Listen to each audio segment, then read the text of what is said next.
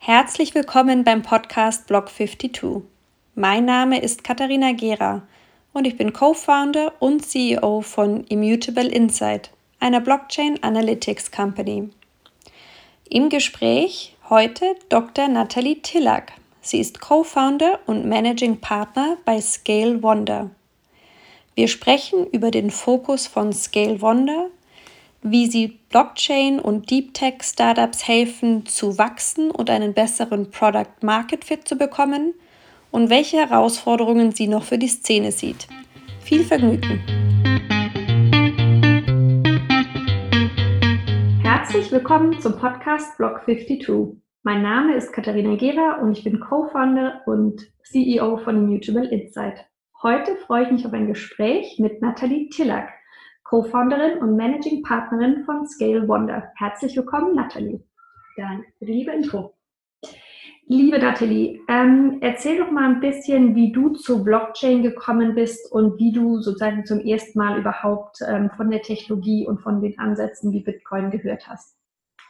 Ähm, ich glaube, ähm, das kam relativ natürlich, ähm, weil ich sowieso Tech- und Programmierhintergrund habe. Das heißt, ich habe mich sowieso interessiert für alles, was Coding und Programmieren ist und ähm, als dann äh, Bitcoin und äh, Blockchain rauskam und ich das erstmal, ehrlich gesagt, Jahre später davon gehört habe, war ich erstmal fasziniert von der Mathematik dahinter. Ähm, und ich glaube, wenn ich in mich reinhöre, auch ein bisschen ähm, davon, wie es entstanden ist und dass es so ein bisschen alternativ und ähm, eben nicht top-down entwickelt wurde. Spannend. Und wenn du so die Technologie dann dir anschaust, ähm, wie hast du dann für dich entschieden, in welchem Bereich du dich engagieren möchtest und was machst du denn jetzt heute in dem Bereich?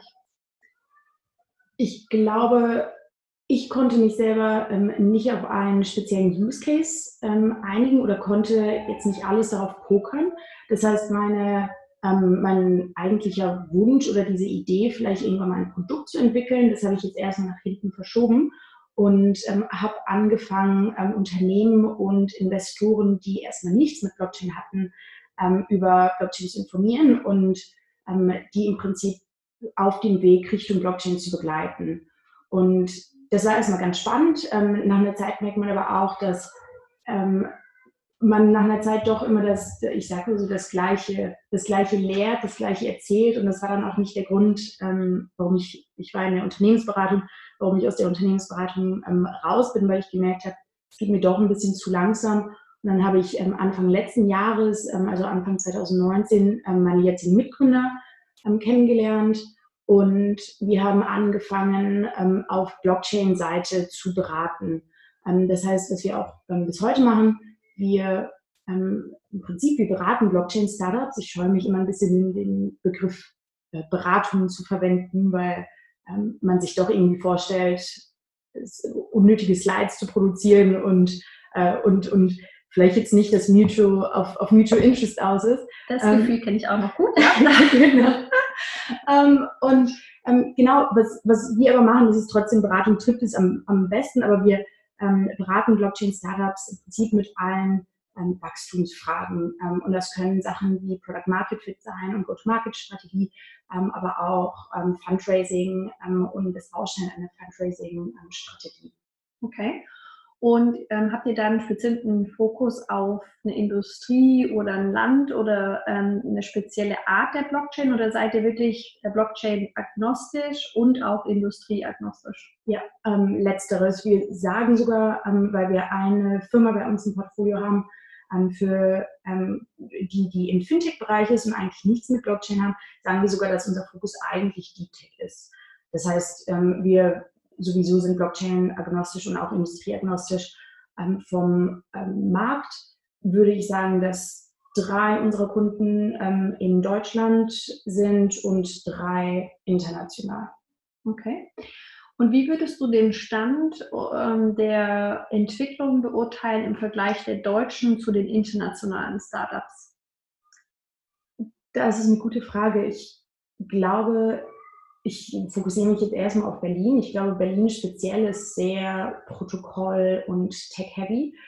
Da sind, ähm, da sind gerade auch amerikanische Startups ein, ein bisschen B2C-focused. Ähm, das ist, glaube ich, ein, ein großer Unterschied, aber meiner Meinung nach ist die, ist die, die deutsche, also alle Regulations, die es, ähm, die es hier gibt und also wie wir von, vom öffentlichen Sektor zu Blockchain stehen, ähm, super fortschrittlich. fortschrittlich. Natürlich gibt es auch, ähm, auch hier unter Stellen, ähm, an denen man noch, noch was drehen würde. Ähm, aber ich glaube eigentlich, dass sich Deutschland da sehr gut tut. Ähm, also ich würde sagen, wir sind vorne mit dabei, ähm, was Regulations angeht ähm, und auch die Tech-Seite. Ich glaube, was noch fehlt, sind ein bisschen diese mehr im Produkt denken, mehr über das Problem nachdenken, das man wirklich löst und eben ein äh, kurzes ähm, oder kleines, aber gutes End-to-End-Produkt herstellen, statt diese Technologie oder diese Plattform, die eben alles kann.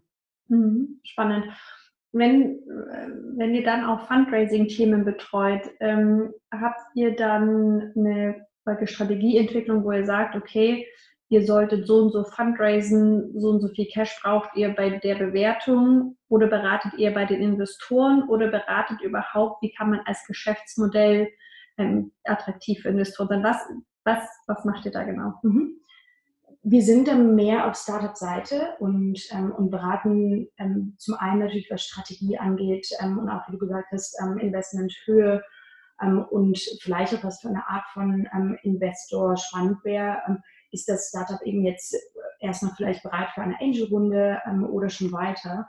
Viel mehr können wir natürlich auch nicht machen, also vor allem Richtung, Richtung Brokerage.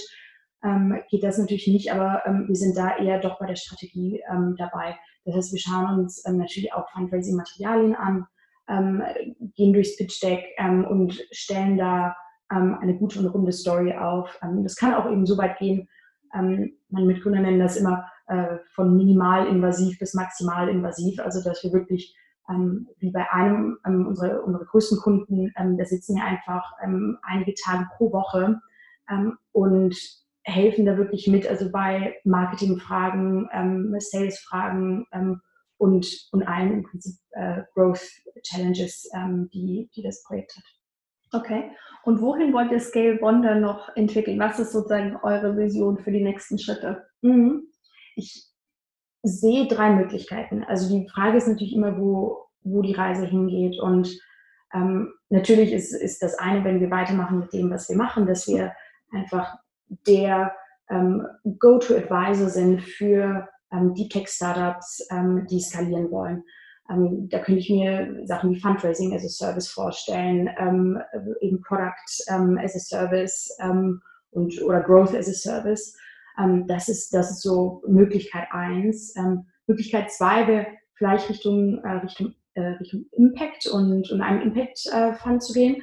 Also uns sind unsere Werte sehr wichtig. Wir diskutieren relativ viel darüber. Wir passen uns auch an die eigene Nase, ähm, probieren, äh, wann es geht, den Zug zu nehmen, auch wenn es wirklich ungemütlich ist und ähm, denken eben sehr viel darüber nach, was man im Nachhaltigkeitssektor oder, ähm, oder auch was Empowerment ähm, angeht, machen kann. Also unsere, unsere Hoffnung ist irgendwann, dass wir, ähm, dass wir in Richtung Impact, ähm, Impact gehen können und da vielleicht einen Fund machen können. Das, das schauen wir uns dann an. Oder eben Option 3, aber ich glaube, da ähm, muss natürlich dann irgendwann eine Entscheidung kommen, denn meiner Meinung nach wechselt man nicht von einem Service, der einfach zu einem Produkt ähm, ist, aber dass ähm, wir dann doch diese eine Produktidee haben, ähm, an die wir glauben und bei der wir auch glauben, dass wir ähm, die, die Capabilities haben, das, das zu entwickeln. Spannend. Ähm, lass uns mal den letzten Punkt, den du gesagt hast, anschließen, vor allem dieses Thema Produkt. Ähm, auch ich beobachte, dass es in der Blockchain-Community ein bisschen immer noch zwei Lager gibt. Ähm, es gibt ein Tech-Lager und es gibt ein Hype-Lager. Und ich finde, es gibt dazwischen wenige Produkt- und kundenfokussierte Macher. Also mhm. es gibt die, die die Tech lieben und es gibt die, die irgendwie dieses Ich werde ganz schnell reich lieben. Mhm. Und wo sind denn die, über die über den Kunden nachdenken. Und wo ist denn dann was, was wirklich irgendwie 10x wachsen kann und was, was praktisch einfach die Leute begeistert? Mhm. Jetzt gibt es da, würde ich sagen, eine Beobachtung von mir, wo man sagt, okay, ist es eben eine Wahrnehmungsverzerrung, ein Perception Bias, weil es eben viel auch auf der Protokollebene im Hintergrund läuft. Mhm. Auf der anderen Seite denke ich mir, ähm, dann hört man Stories über Libra und merkt auf einmal, wie doch jemand aus Amerika mal wieder mit einer Idee um die Ecke kommt, wie man auch dem Kunden direkt eine Blockchain-Application bringen kann. Und das ist für mich wirklich eine der spannenden Fragen, wo ich mir immer wieder denke, das kann doch wieder nicht sein, dass die Amis uns das irgendwie voraussetzen. Das hast du es mhm. gerade auch wieder angedeutet. Aber wie macht man das dann eben? Also wie geht ihr in dieses Product Market Fit ran? Wie helft ihr euren Kunden genau dieses Dilemma zu lösen und vielleicht auch eben nicht wieder darauf zu warten, dass die Amis irgendwas erfinden? Mhm.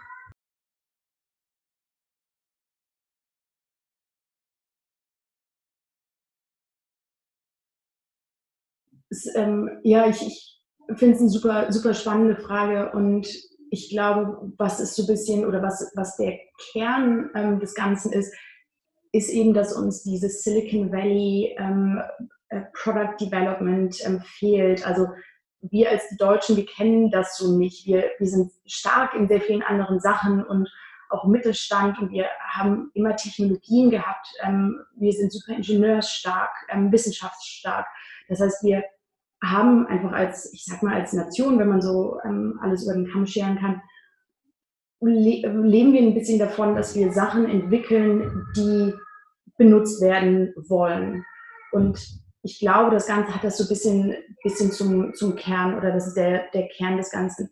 Ähm, dieses Produkt entwickeln und bevor man eigentlich irgendwie was baut, rausgehen und sechs Monate mit Kunden reden und ähm, draußen im Markt sein und hören, was die Leute wollen und wenn es jetzt ein Hardware-Produkt ist, ein, ein Papierprototypen bauen, wenn es ein Software-Produkt ist, ein, äh, in Prototypen bauen, wo eigentlich gar keine Tech richtig dahinter ist oder vielleicht keine Blockchain.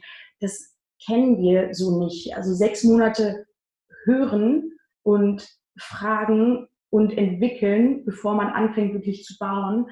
Ähm, ich glaube, das ist noch ein Konzept, das uns, das uns sehr fern ist.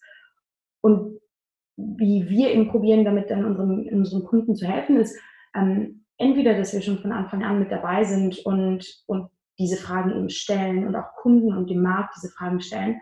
Ähm, oder wenn eben schon ein Produkt da ist, wirklich nochmal hinzuhören, warum vielleicht die ersten Kunden das nutzen oder nutzen wollen ähm, und das Pferd so ein bisschen von hinten aufzäumen, was ja Gott sei Dank auch oft klappt, wenn eine gute Tech-Grundlage besteht. Also ähm, wir haben super viele Kundeninterviews geführt ähm, für, für einen unserer Kunden, ähm, und, und viele natürlich auch der, der Blockchain-Startups hier, die haben eben so diese Tech, die industrieagnostisch ist und alles kann.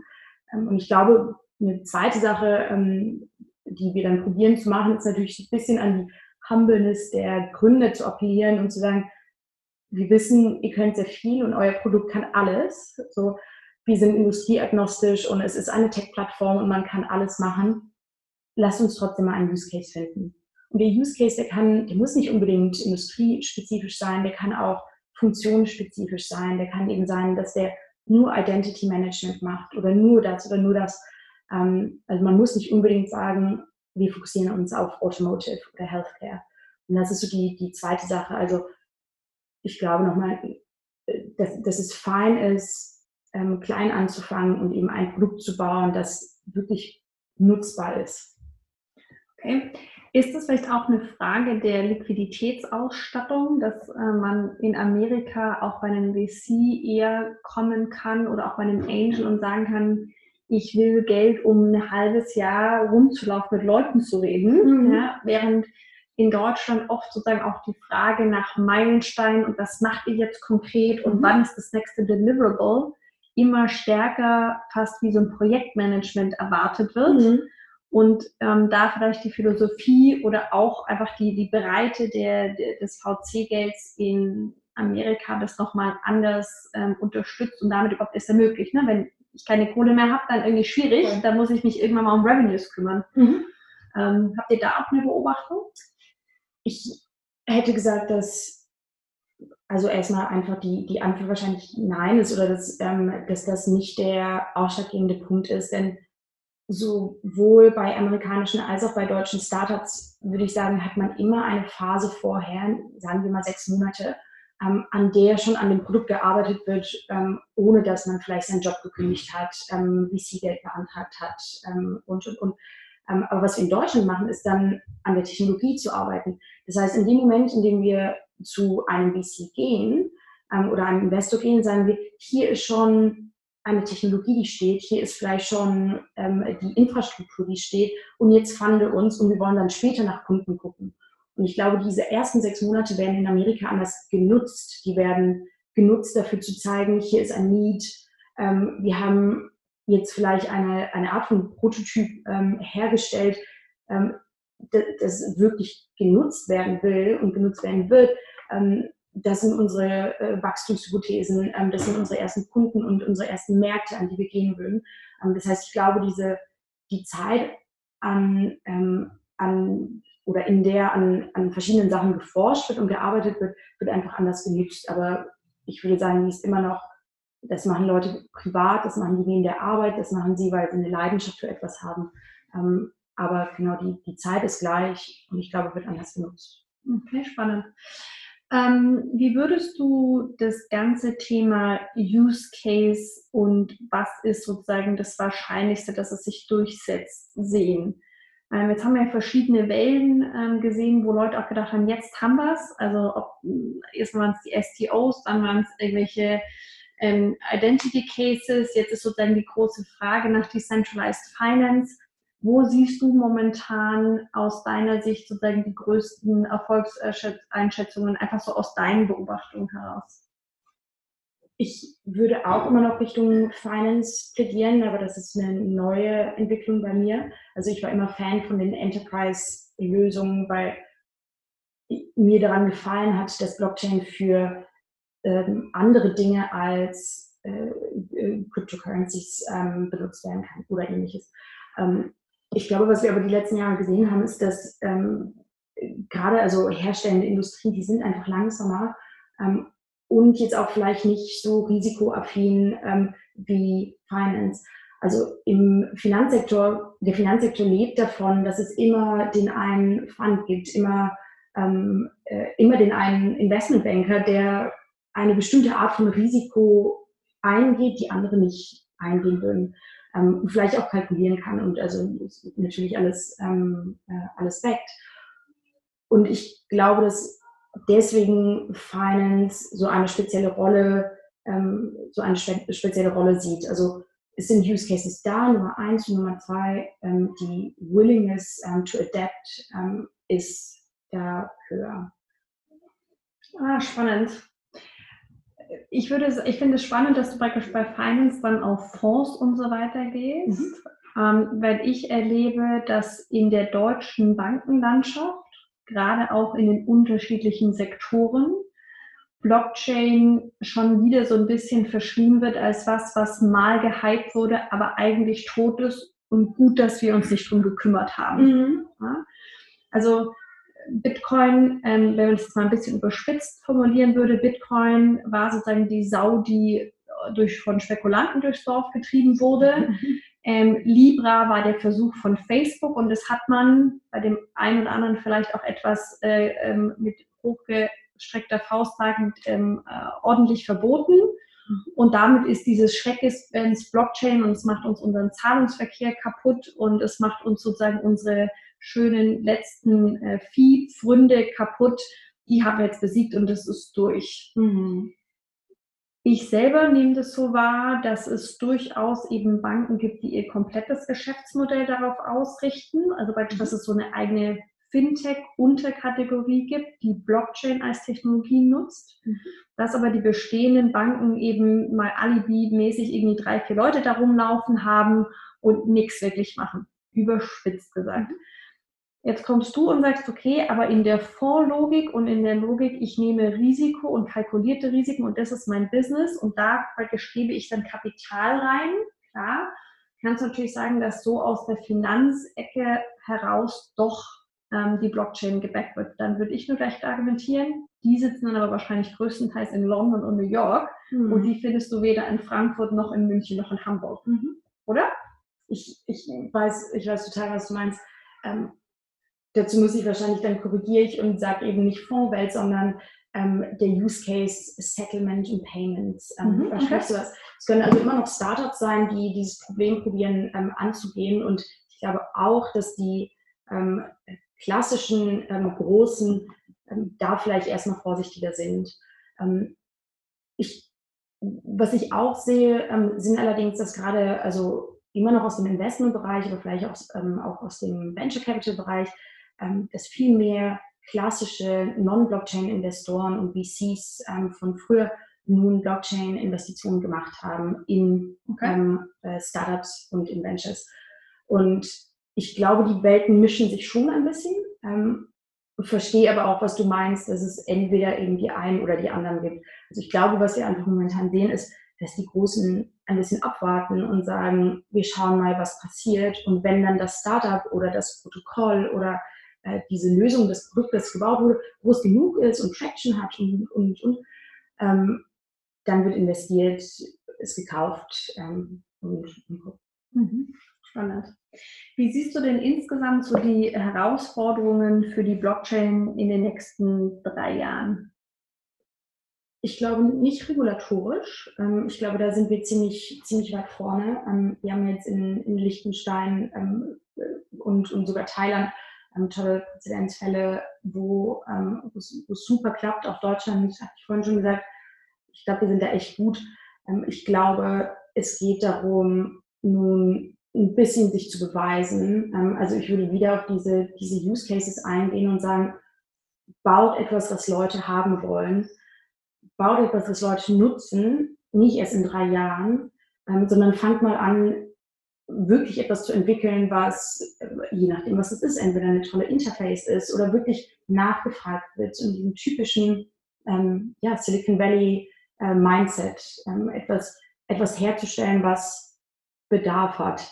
Das heißt, ich glaube, dass das ist eine große Sache, die, die man sich abgucken kann. Ähm, schnelles, äh, schnelle äh, Produktiteration ähm, und eben auch das, das Ziel zu haben, schnell etwas zu haben, was mal getestet werden kann. Ich glaube, Use Cases müssen her ähm, und ähm, genau, natürlich gerne durch, äh, durch die Industrien weg. Ähm, genau, statt also Regulatorik. Ähm, genau. Okay, spannend. Dann haben wir immer eine Abschlussfrage und die ist, wer oder ähm, was oder wie auch immer glaubst du ist Satoshi Nakamoto? Mhm. Ähm, ich glaube, ich glaube, man sagt, ähm, dass man mittlerweile weiß, wer es ist. Ähm, da kenne ich mich nicht so aus. Ähm, ich finde immer die Idee schön, dass man sagt, wer was, ob männlich oder weiblich, weiß man nicht. Genau, also ich würde, ich würde auch einfach äh, Vermutungen anstellen, aber, aber würde sagen, es wäre doch schön, wenn es eine Frau wäre. Sehr schönes Schlusswort. Vielen lieben Dank für dieses Gespräch und habt noch einen schönen Tag. Dankeschön, das wünsche ich dir auch.